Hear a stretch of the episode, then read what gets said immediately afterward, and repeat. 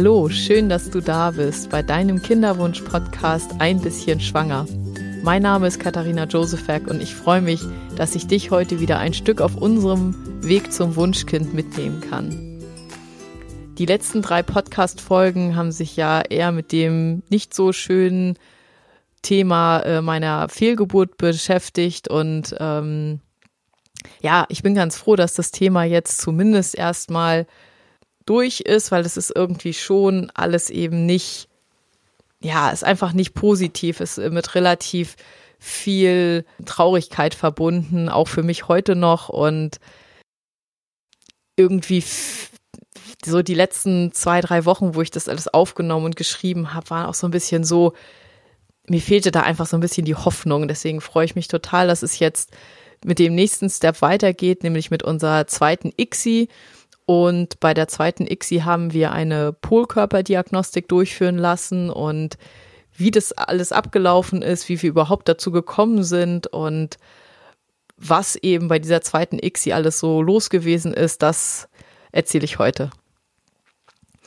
Wir haben im Endeffekt, nachdem sozusagen im neuen Jahr, das ist jetzt Anfang 2014 gewesen, also ich war noch 35 Jahre alt, ich habe im Mai Geburtstag und ähm, insofern war das sozusagen kurz vor meinem 36. Geburtstag und da haben wir uns dann Gedanken gemacht, wie, wie geht's jetzt weiter? Also man musste halt irgendwann, für mich war es auch ganz wichtig, da irgendwann nach vorne gucken zu können, um einfach diese, diese ganze Zeit der Fehlgeburt auch so ein bisschen abzuschließen. Und wir haben von einer Freundin dann einen Tipp bekommen, in der Klinik doch nochmal den Arzt zu wechseln, obwohl wir mit dem jungen Arzt, bei dem wir den zweiten Transfer gemacht haben, nicht unzufrieden waren. Das muss ich wirklich sagen. Der war, das war alles total korrekt. Der war nett. Äh, man konnte mit dem reden. Das war wirklich, ähm, das war echt in Ordnung. Aber wir haben eben gedacht, Mensch, vielleicht kann ja jemand, der das eben schon lange macht, das war der Arzt, zu dem wir dann wechseln wollten, war auch ein, ein Gründer dieser Klinik und machte das irgendwie schon, ich weiß es nicht, 25, 30 Jahre, ganz lange auf jeden Fall. Und haben uns dann entschieden, okay, wir probieren einfach, ob es da vielleicht besser läuft und waren dann zum ersten ähm, Beratungsgespräch bei ihm und er hat uns relativ schnell einfach gesagt, okay, aus seiner Sicht wäre es sinnvoll, eine Polkörper, Polkörperdiagnostik zu machen. Und zu dem Zeitpunkt wusste ich noch gar nicht so recht, was das ist. Also ähm, insofern, er hat uns das dann so ein bisschen erklärt und ähm, das werde ich jetzt auch kurz tun, damit ihr wisst, worum es überhaupt geht, was da gemacht wird und äh, was für Unterschiede es da gibt. Und zwar ist es so, dass bei der Polkörperdiagnostik gibt es zwei unterschiedliche Verfahren. Bei beiden Verfahren werden die Polkörper der Eizelle, also es ist dann wirklich nur so, es wird nur der Teil, der genetische Teil der Frau untersucht, also nur der genetische Teil der Eizelle. Und bei der Eizelle ist es so, dass nach der Befruchtung werden ähm, die Polkörper sozusagen ausge, ja, ausgeschleust aus der Eizelle und ähm, die Polkörper lösen sich dann normalerweise auf.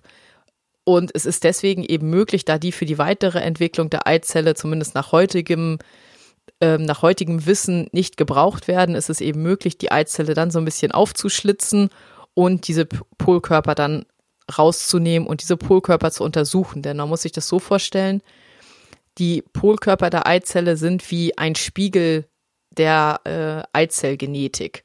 Also in den Polkörpern ist das gleiche genetische Material drin, was eben zu dem Zeitpunkt auch in der Eizelle vorhanden ist. Und ähm, eigentlich eine total tolle Sache, war für uns damals dann auch so, da wir ja zumindest die Vermutung oder als Vermutung ähm, ähm, bekommen hatten, dass es sich um irgendwie eine eine Chromosom, eine genetische Störung, also eine Chromosomenstörung handelte bei unserer ersten Fehlgeburt, wollten wir natürlich in dieser Situation alles tun, was möglich wäre, um zu verhindern, dass uns das nochmal passiert. Einfach auch, weil das für mich psychisch schon so grenzwertig war und ähm, deswegen war es für uns so ein bisschen klar, okay, wir wollen das auf jeden Fall nicht nochmal und wir wollen das, was möglich ist, damit das nicht nochmal passiert, das wollen wir möglich, versuchen möglich zu machen. Und ähm, bei der PKD ist es eben so, also bei der Polkörperdiagnostik, es wird immer mit PKD abgekürzt, ähm, da gibt es zwei unterschiedliche Verfahren. Das eine Verfahren äh, nennt sich äh, Array CGH. Das ist das kompliziertere und auch deutlich teurere Ver äh, Verfahren. Und zwar ist es bei diesem Verfahren so, dass das gesamte, dass die gesamten Chromosomen untersucht werden. Und ähm, was die Kosten angeht, das wird alles pro Eizelle abgerechnet und ähm, dann hat man im Endeffekt einmal einen Preis für, also jeweils sozusagen pro Eizelle für die Entnahme der Polkörper und dann eben noch ein Preis pro Eizelle für die genetische Untersuchung der Polkörper. Also es sind ja jeweils zwei Polkörper pro Eizelle. Und wir haben dann so eine Liste bekommen und da musste man erstmal so ein bisschen, ähm, also es ist so, vielleicht, vielleicht kennst du das ja auch, in solchen Situationen oder in solchen Gesprächen wird meistens nicht über Preise gesprochen, sondern wir haben dann so ein Infoblatt bekommen und da wurde gesagt, ja, hier hinten steht das alles drin, können Sie sich angucken.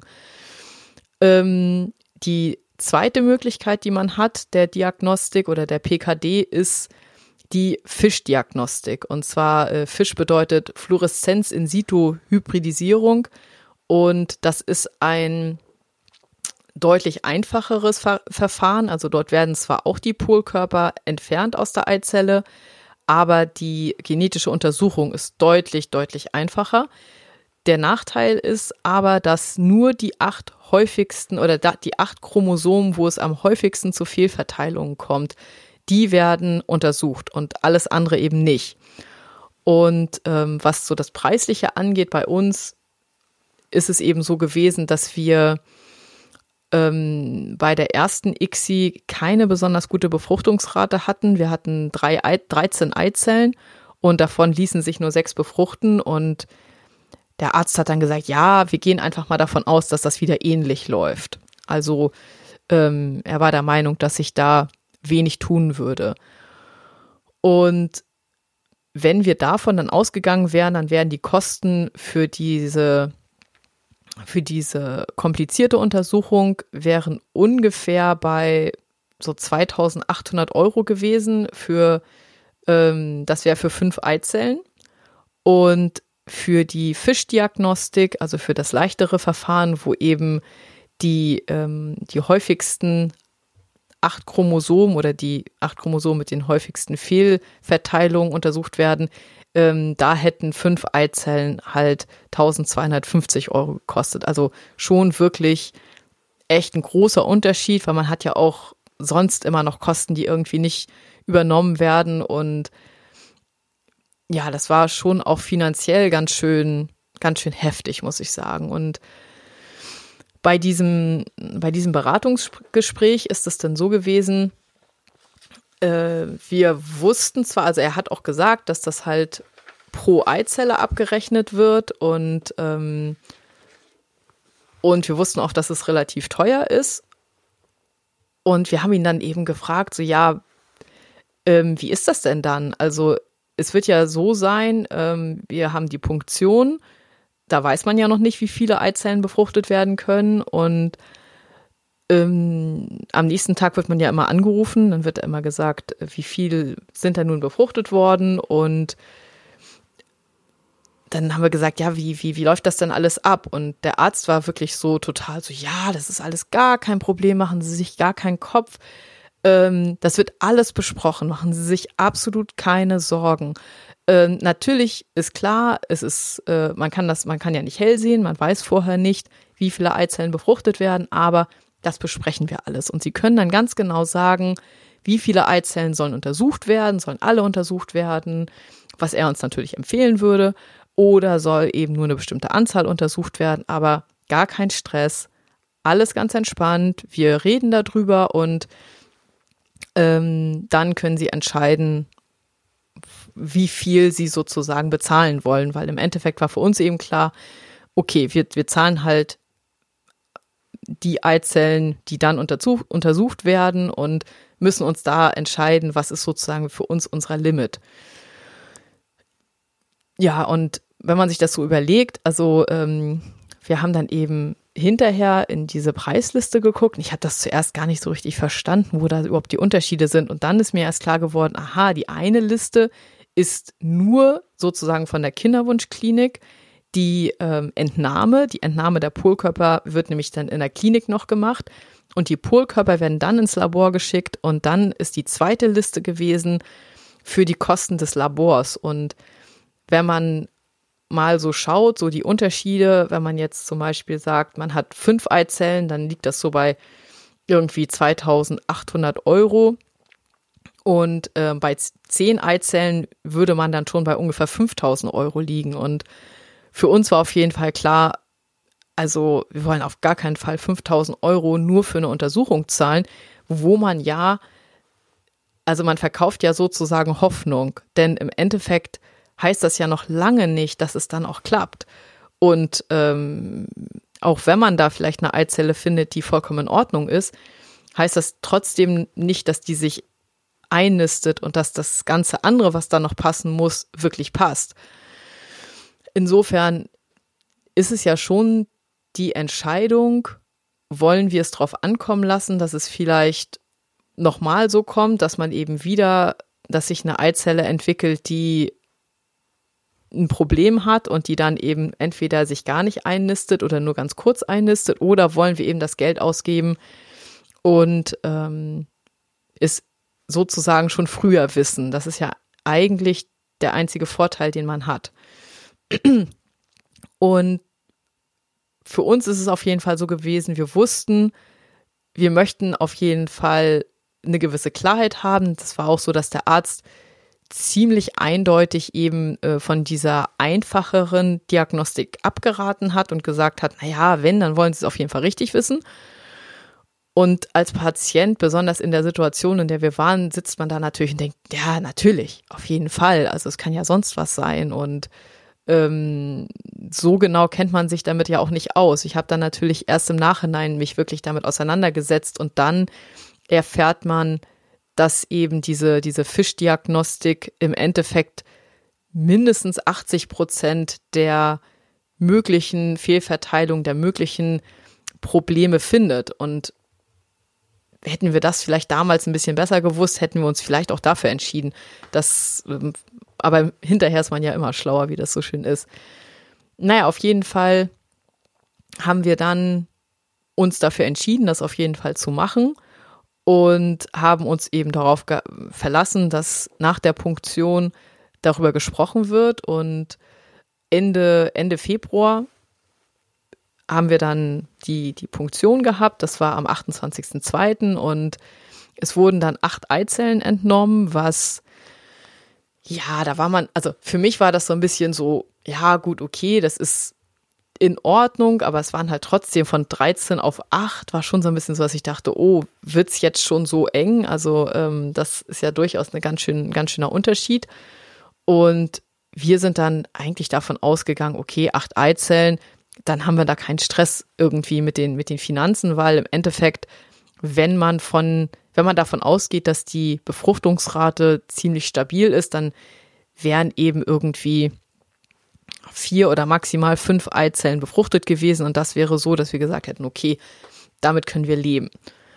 Und dann sind wir am nächsten Tag angerufen worden. Ich weiß das noch ganz genau. Da war ich gerade, ich war gerade mit meiner Mutter irgendwo einkaufen. Da rief mich auch noch die Ärztin an, ähm, mit der ich bei meiner ersten ICSI so viel Stress hatte, was ja, was auch total unangenehm war, weil ich in der Situation natürlich sie gar nicht großartig irgendwas fragen wollte.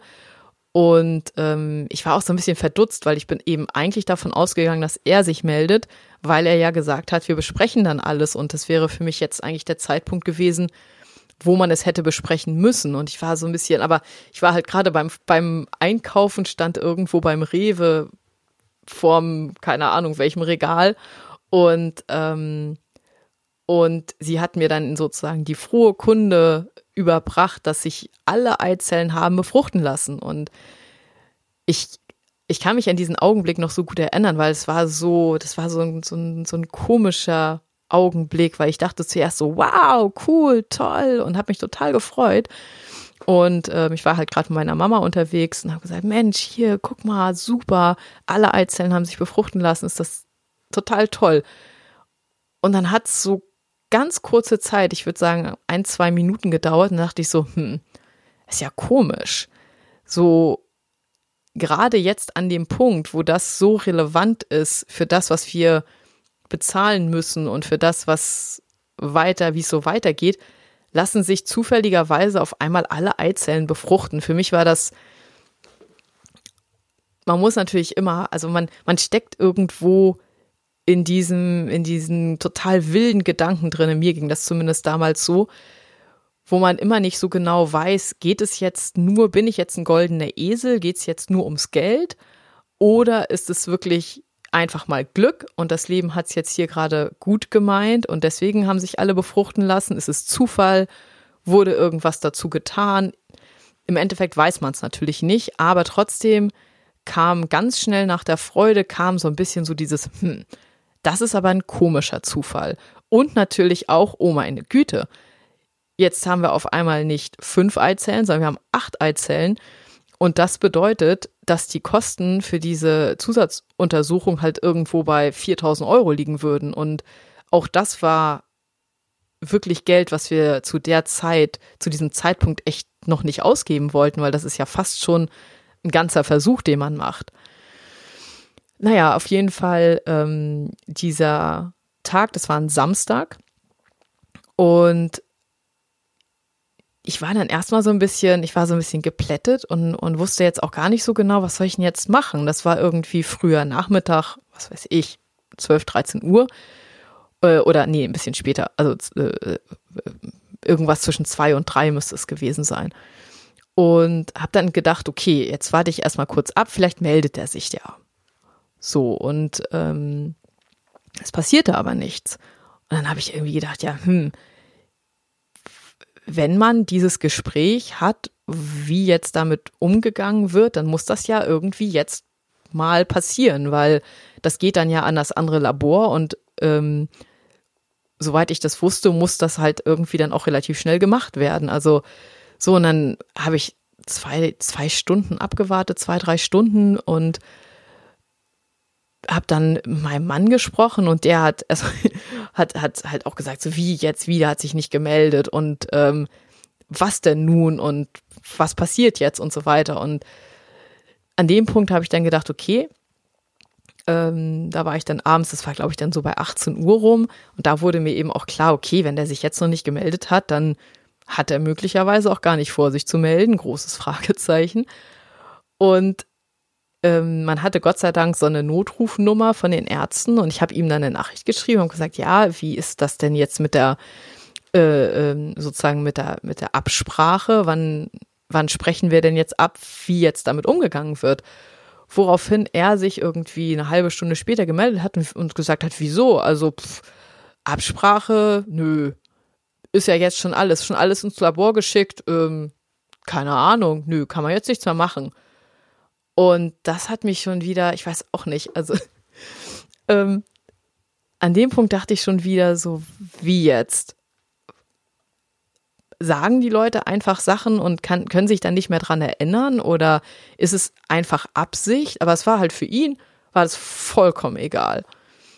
Für ihn war das so, ja, wie, wieso denn Absprache? Nö, pf, Absprache gibt's nicht. Und wir hatten halt auch keine, das sind auch so Sachen, die macht man ja nicht. Man, man lässt sich sowas ja nicht schriftlich geben, aber man sollte. Das ist so, hinterher haben wir so gesagt, so wie, wie blöd. Natürlich hätten wir uns das schriftlich geben lassen müssen, wie der Ablauf ist, weil es geht ja echt um viel Geld. Es geht möglicherweise um mehrere tausend Euro. Und wir haben den Vertrag unterschrieben. Das macht man natürlich alles im Vorfeld. Und das, was dann an Kosten anfällt, müssen wir zahlen. Und für den Arzt war das so, pff, ja, nö, ist alles schon weg. Sie können ja mal versuchen, ob Sie das irgendwie hinbekommen, dann noch irgendwas abzusprechen. Aber bei mir können Sie da jetzt nichts sagen. Ich habe da eh keine, keine Karten drinne. Und da war ich echt wieder mal so richtig vor den Kopf gestoßen und auch total sauer und auch total enttäuscht, weil ich so dachte, Mensch, das kann doch nicht angehen. Ständig bekommt man Sachen gesagt, woran sich dann nicht gehalten wird. Ständig passieren irgendwelche Dinge, die man sich nicht wirklich erklären kann. Und, und was ist da eigentlich los? Naja, auf jeden Fall kann man sich in etwa vorstellen, mein Mann hat echt die Oberkrise bekommen und war auch total, naja, natürlich total sauer und total wütend und hat sowieso, also es war so, so sowieso dieser ganze, dieser ganze Prozess und dass das jetzt alles irgendwie so, ja, so, so, so schwer ist und es mir so schlecht ging und so weiter und so fort. Das war für ihn eben auch schwer zu ertragen. Ich weiß nicht, vielleicht, ähm, ich glaube, ich mache irgendwann nochmal eine Folge, wo wir so ein bisschen unsere Sicht der Dinge, also er einmal seine Sicht der Dinge schildert, wie das alles so abgelaufen ist und wie er sich dabei gefühlt hat. Und ich auch nochmal sage, wie, wie das für mich so war, weil ich glaube, für ihn war die Situation, dass er so gar nichts machen konnte, auch schwer zu ertragen, aber eben auch, ja, so diese ganzen finanziellen Geschichten. Also für mich war es eben,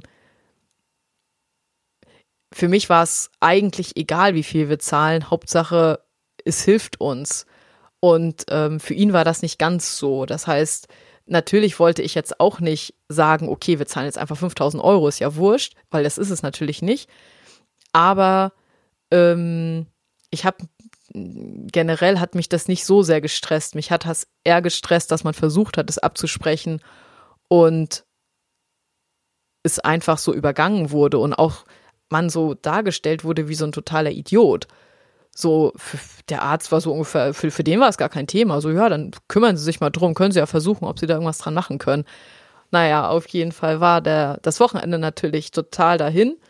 Und auch, was ich immer so schade fand in solchen Situationen, denn uns ging das ja bei der ersten ICSI auch schon genauso, dass schon das Gefühl dem Arzt gegenüber und das Gefühl überhaupt dieses Behandlungszykluses gegenüber so negativ wird und man sich so doll ärgert, weil man will sich ja nicht ärgern, man will ja positiv denken und man will Hoffnung haben und will sich irgendwie unterstützt fühlen. Und das ist eben alles nicht der Fall.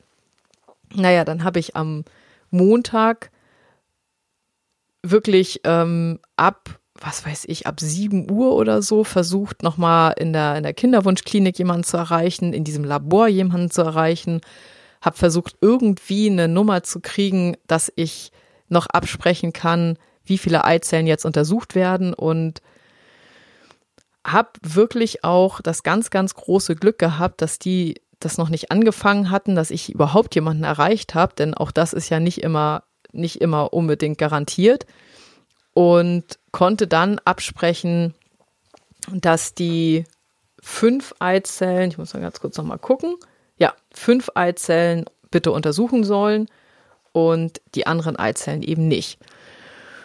Und damit haben wir uns dann, also damit haben wir uns dann so ganz wohl gefühlt. Das war natürlich trotzdem, war das wirklich, wirklich viel Geld. Also ähm, ich glaube, für fünf Eizellen waren das irgendwas bei 2800 Euro. Und auch das ist ja dafür, dass es noch lange nicht garantiert, dass es dann klappt, ist echt verdammt, verdammt viel Geld gewesen. Und ja, dann, dann, ich fand es trotzdem auch, also es waren halt noch so andere Ungereimtheiten in dieser Situation. Ähm, ich habe dann eben natürlich, weil ich ja versucht habe, irgendwas rauszufinden über dieses Labor, habe das dann gegoogelt und ähm, habe mich auch gewundert, habe dann so ein bisschen was darüber gelesen, habe mich gewundert, dass diese Untersuchung zu spät gemacht wird, weil normalerweise muss die, werden die Polkörper gleich anschließend untersucht und nicht irgendwie, das war ja jetzt schon ähm, Tag drei nach der, nach der Punktion. Also eigentlich viel zu spät, aber man steckt halt nicht drinne. Ich kann auch bis heute nicht wirklich sagen, ähm, geht das eigentlich? Ich weiß, dass es so nicht angedacht ist, aber ich weiß halt nicht, ob es unter Umständen irgendwelche Probleme macht oder irgendwie die Ergebnisse verfälscht oder so. Das kann ich nicht einschätzen. Ja, ähm, wir haben dann kurze Zeit später, also ähm, wir haben am, von wann ist denn das hier? Wir haben dann per Fax beziehungsweise per E-Mail dann von der Klinik das Ergebnis bekommen und das Ergebnis war ziemlich, ja, niederschmetternd, könnte man sagen. Also äh, es war halt so, dass, ähm, dass von den fünf Eizellen, die untersucht wurden, vier Eizellen auffällig waren, also zumindest ähm, nach deren Untersuchung. Und dass nur eine Eizelle und, äh, sozusagen übertragen werden könnte. Na gut, nun hatten wir natürlich noch so ein kleines bisschen Hoffnung zumindest, aber das ist natürlich mit so einem, ja, mit, mit, mit so einem Ergebnis auch so, dass man denkt, oh Gott, ähm, von den anderen drei Eizellen, die ja noch übrig waren, das waren ja insgesamt acht, werden ja wahrscheinlich auch dann vielleicht noch eine Eizelle okay sein und die anderen beiden sind wahrscheinlich dann ja auch irgendwie gestört. Und auf jeden Fall war das dann auch von dem, von dem, von dem Anteil fehlerhafter Eizellen für mein Alter vollkommen überrepräsentiert. Also irgendwie 80 Prozent äh, Eizellen, die nicht okay sind, ist eigentlich nicht unbedingt zu erwarten. Also ich hatte schon eigentlich erwartet, dass, dass es nicht so extrem ist. Und es war aber so, dass ähm, eine Eizelle konnte irgendwie nicht ausgewertet werden. Also die ähm, ist sozusagen, die hatte sowieso auch eine schlechte Qualität. Und da konnte die Untersuchung gar nicht gemacht werden. Und von den anderen vier Eizellen waren eben drei gestört und eine war okay. Und die hatte wohl auch eine, zumindest ähm, an dem Punkt, hatte die auch eine gute Qualität. Mm. Ich habe dann die Ergebnisse natürlich wie immer versucht, so ein bisschen herauszufinden, was heißt denn das jetzt und was sind das für, was sind das für, für Fehlentwicklungen in den, in den Chromosomen und habe mich dann so ein bisschen näher noch damit beschäftigt und habe das dann irgendwann auch mit dieser, mit dieser Fischdiagnose verglichen. Und da kann ich heute nur sagen, und das ist das, was ich vorhin meinte, mit hinterher ist man immer schlauer, hätten wir nur diese Fischdiagnostik gemacht, wo wir insgesamt halt für fünf Eizellen 1200 Euro bezahlt hätten, wären trotzdem alle fehlerhaften Eizellen gefunden worden, weil jede Eizelle hatte ähm, eine Fehlverteilung bei, bei einer sozusagen dieser acht Chromosomen, die auch bei der Fischdiagnostik untersucht werden. Insofern, ich glaube, wenn ich jetzt heute nochmal entscheiden würde, dann hätte ich wirklich nur das ganz Einfache gemacht. Dann hätten wir uns auf jeden Fall, wenn, hätten wir sicherlich auch alle Eizellen untersuchen lassen und wir hätten uns, wir hätten auch nicht so in dem Maße den Stress gehabt, weil die genetische Untersuchung die hatte da einen Festpreis. Also die kostete, die genetische Untersuchung kostete 650 Euro. Und man hat im Endeffekt flexibel war nur der Preis ähm, in Bezug auf die Anzahl der Eizellen, wo die Polkörper ähm, herausgenommen wurden.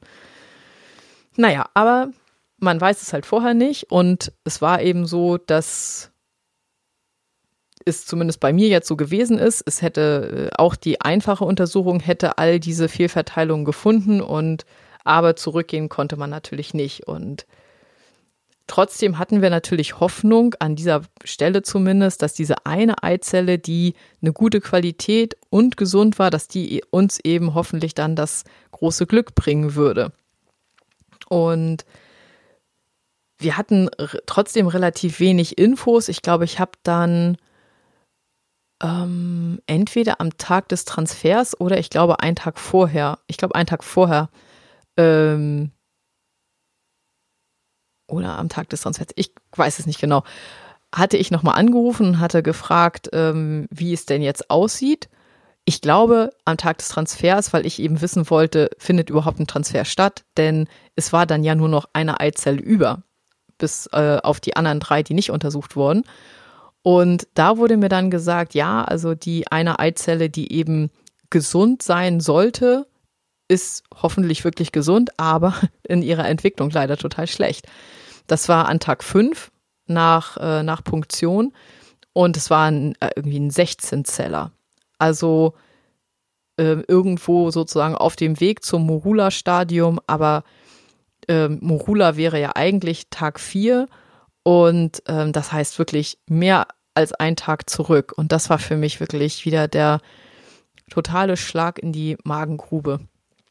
Da war ich total, ja, im Endeffekt, also zumindest vom Kopf her, habe ich dann den, den Versuch auch irgendwie schon wieder abgeschrieben. Und der, ja, dann wurde da aber sozusagen noch, ähm, das wurde noch getoppt, weil dann hat mir die Biologin noch gesagt, ja, und ähm, die Blastozyste hätten sie jetzt eingefroren. Und ich so, wie? Wie haben sie jetzt eingefroren? So, ja, die anderen, äh, die anderen Eizellen, äh, da wäre dann, äh, die eine Eizelle hätte sich halt super entwickelt. Das wäre jetzt auch schon an Tag 5 eine Blastozyste, aber die haben sie jetzt eingefroren. Und auch da stand ich wieder da und dachte so, es kann doch nicht angehen. Warum wird man nicht angerufen? Warum wird nicht gefragt, was möchten Sie? Denn vielleicht hätten wir ja sonst gesagt, okay, wir, wir hatten uns bei diesem Versuch dafür entschieden, nur eine Eizelle transferieren zu lassen, weil wir eben dachten, okay, äh, und das ist auch das, was uns empfohlen wurde vom Arzt, ähm, wenn die Eizelle untersucht wurde, dann ist die Wahrscheinlichkeit, dass das halt klappt und die Eizelle ist gesund, äh, ist die Wahrscheinlichkeit viel höher. Und deswegen hat er uns eben empfohlen, dann auch nur eine Eizelle zu transferieren. Und hätten wir aber gewusst, dass diese Eizelle im Grunde total schlecht entwickelt ist und es aber eine andere Eizelle gibt, die sehr gut entwickelt ist, aber eben nicht untersucht, dann hätten wir uns zumindest dafür entschieden zu sagen, okay, wir nehmen halt zwei Eizellen zurück und haben die Möglichkeit, dass vielleicht eine der beiden Eizellen okay ist. Aber er hat das halt für uns anders entschieden. Er hat es alles einfrieren lassen, bis auf diese eine Eizelle, die zwar untersucht war, aber dafür ein 16-Zeller an Tag 5.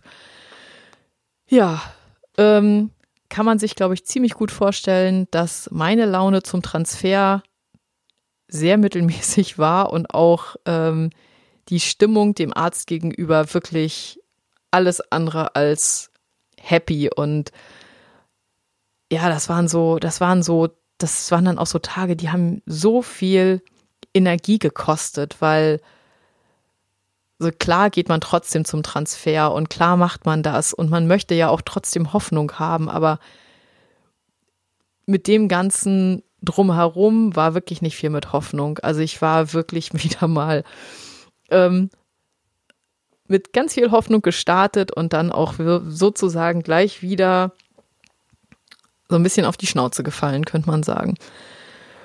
Ja, dann kam wie immer, ähm, ich weiß nicht, der Arzt hat dann auch noch irgendwie so den einen oder anderen echt doofen Spruch gesagt während des Transfers, so nach dem Motto, na ja, also ja, so richtig viele Hoffnung kann ich Ihnen da jetzt natürlich nicht machen, wo ich echt nur dachte, ja, vielen Dank. Ähm, auf die Idee bin ich auch schon selbst gekommen.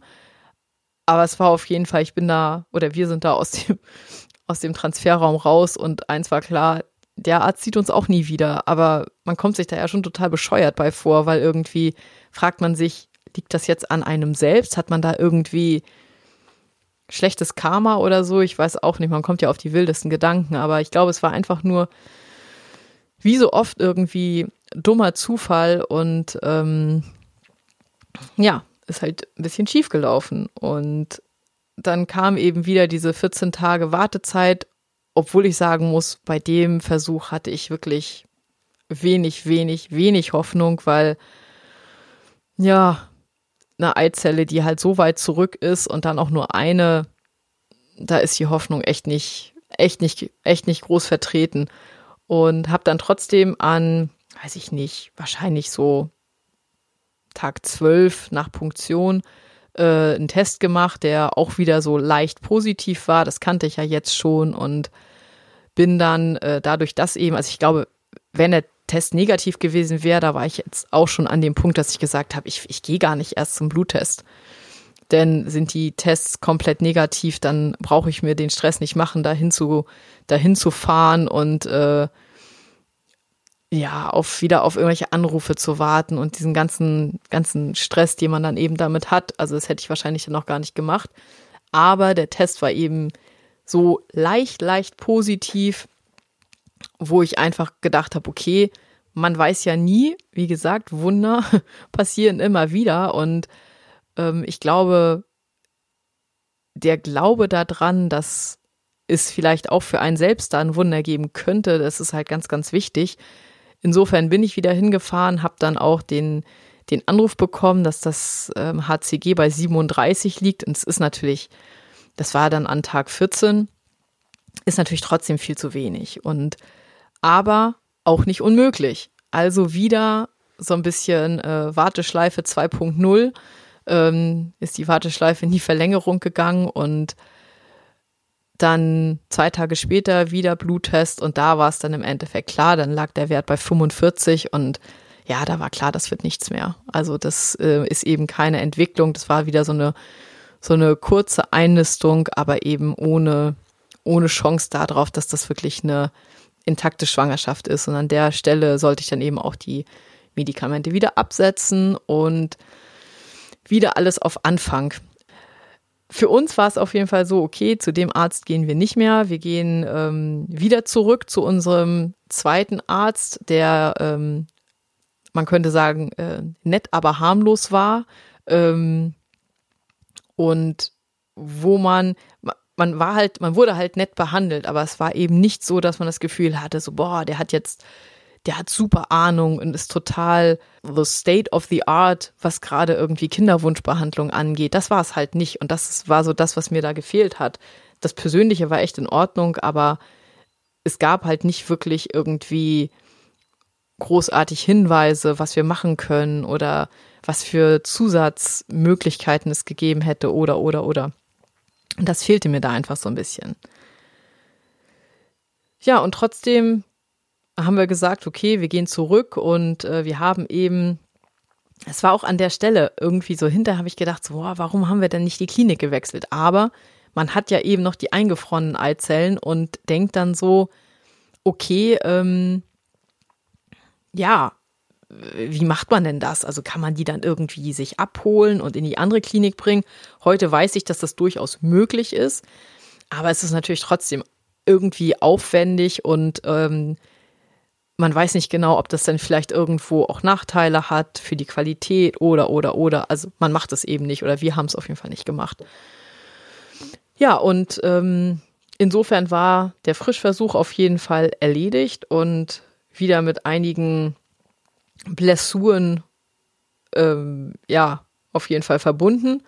Und ich habe aber an dem Punkt gesagt, okay, ich möchte jetzt Jetzt habe ich äh, das zweite Mal irgendwie eine Einnistung, obwohl man hier natürlich auch so ein bisschen gedacht hatte, naja, vielleicht war es einfach die Qualität. Aber es war auf jeden Fall so, es war wieder eine Einnistung und es ist wieder nichts passiert. Oder es ging wieder nicht weiter und ich wollte jetzt einfach, dass auch mal irgendwas anderes zusätzlich untersucht wird. Und ähm, habe das eben auch an der Stelle genau dem Arzt gesagt, obwohl der dann gesagt hat, na ja, ist total unwahrscheinlich und ja, ich kann das, ich kann das machen, wenn sie das unbedingt wollen, aber ich sehe da nicht, ich sehe da nicht viel Hoffnung, dass sich da irgendwas Großartiges ergibt. Naja, auf jeden Fall, äh, das war dann der Stand der Dinge nach dem, nach dem Frischversuch und ich glaube, das war so, für mich war das immer so die Enttäuschung, wenn die so über so einen langen Zeitraum, denn es war ja im Endeffekt schon bevor der Transfer gemacht wurde, war so, war die Hoffnung nicht mehr so groß und dann bin ich zumindest eben auch nicht so tief gefallen. Es war halt einfach nur so, dass man irgendwann da stand und dachte so, oh meine Güte, wie machen wir denn jetzt weiter? Also, wo finden wir denn jemanden, der uns wirklich weiterhilft oder gibt es denjenigen überhaupt oder so? Also, es war ja dann schon, ja, zumindest drei Ärzte, die wir schon mal irgendwie erlebt haben, wo wir bei allen dreien eigentlich nicht richtig viel Hoffnung hatten, dass da jetzt sich viel tut. Aber man ist natürlich immer noch an dem Punkt, wo man vielleicht denkt, ja, aber es kann ja auch ganz, ganz viele andere Möglichkeiten geben, weswegen das jetzt nicht geklappt hat. Also eben einfach nur Pech, schlechte Eizelle, irgendwas Genetisches oder, oder, oder. Und über die anderen Möglichkeiten, was man alles untersuchen kann und so, wusste ich zu dem Zeitpunkt noch gar nicht so recht Bescheid. Und ja, wie das dann so weiterging bei unserem sozusagen dem ersten Kryoversuch für diese zweite ICSI. Da ähm, werde ich auf jeden Fall nächstes Mal drauf eingehen und ja, das ist, äh, das war der Frischversuch und unsere Erfahrung mit der Polkörper, Polkörperdiagnostik. Ähm, ich hoffe, da sind ein paar Sachen dabei gewesen, die irgendwie interessant waren, die so ein bisschen Einblick gegeben haben, was man machen kann. Natürlich muss es jeder selbst entscheiden. Also auch, es gibt natürlich auch Situationen, wo so eine Polkörperdiagnostik, diese große Polkörperdiagnostik auch richtig Sinn macht, wenn man zum Beispiel weiß, dass man ähm, schon irgendwie eine, eine Fehlverteilung in, in seiner eigenen DNA hat. Man, bei uns ist ähm, schon bevor wir überhaupt mit der ganzen Kinderwunschbehandlung angefangen haben, also vor dem ersten Versuch, wurde irgendwie so eine basisgenetische Untersuchung gemacht. Und da kann natürlich auch rauskommen, dass zwar alles okay ist, also dass man sozusagen der eigene Körper ganz normal funktioniert, dass es aber trotzdem in der DNA ähm, Translokation nennt man das zum Beispiel, dass irgendwo eine Umverteilung ist, die aber erst, wenn man versucht, schwanger zu werden, ein Problem wird. Und solche Geschichten kann man zum Beispiel mit diesem, mit dieser komplizierten Polkörperdiagnostik dann durchaus besser diagnostizieren. Für den ganz normalen, also für, für die ganz normale Situation, dass man sagt, okay, ich hätte gerne einfach die häufigsten Sachen heraus, äh, äh herausgefiltert, würde ich definitiv sagen, dann die, reicht die Fischdiagnostik, dann reicht auch das, das kleine Paket, wo man eben die 80 Prozent schon mal rausfiltern kann. Und ähm, ja, das wäre, glaube ich, heute das, was ich für mich, wie ich mich heute entscheiden würde. ja, äh, ich, auch wenn das jetzt auch hier nicht super toll gelaufen ist, ähm, ähm, ist es für mich auf jeden Fall so, dass das nicht ganz so belastend ist, jetzt von diesem zweiten ICSI-Versuch zu erzählen, als ähm, diese erste Geschichte, dass man, man könnte sagen, man gewöhnt sich ja an alles und auch hier ist es so gewesen. Ich habe mich so ein bisschen an die, an dieses Hin und Her der Gefühle an dem Punkt auch schon so ein bisschen gewöhnt gehabt. Und ja, beim nächsten Mal dann mein zweiter Kryo-Versuch und was da dann so los gewesen ist. Und ich freue mich auf jeden Fall, wenn ich irgendwelche Kommentare bekomme, wenn ihr irgendwie Fragen habt oder Hinweise habt. Und selbstverständlich auch weiterhin ähm, würde ich mich riesig freuen, wenn ihr mir eine Bewertung auf iTunes hinterlasst. Ich habe schon ähm, ganz, ganz super liebe Bewertungen bekommen, über die ich mich echt riesig freue und was mich einfach auch so ein bisschen darin bestärkt, weiterzumachen und, ähm, und ich hoffe einfach, dass ich so einen kleinen Beitrag leisten kann, dass ähm, vielleicht der ein oder andere hiervon profitieren kann, dass ich ähm, ein bisschen erzähle, wie das bei uns alles so gewesen ist. Und folgt mir auch gerne auf Instagram und äh, verbindet euch da mit mir, da freue ich mich auch drüber. Und ich wünsche euch auf jeden Fall weiterhin eine, eine tolle Woche. Wahrscheinlich ähm, ist ja auch hoffentlich, wird es jetzt langsam wieder ein bisschen wärmer. Momentan ist wieder so ein bisschen kühler geworden und ähm, ja, so ein bisschen richtiger Frühling wäre schon echt toll. Ja, ich wünsche euch noch einen schönen Tag. Ähm, alles, alles Liebe, wie immer. Viel Erfolg bei dem Punkt oder bei dem Schritt, an dem ihr gerade seid. Und ähm, alles Liebe, deine Katharina.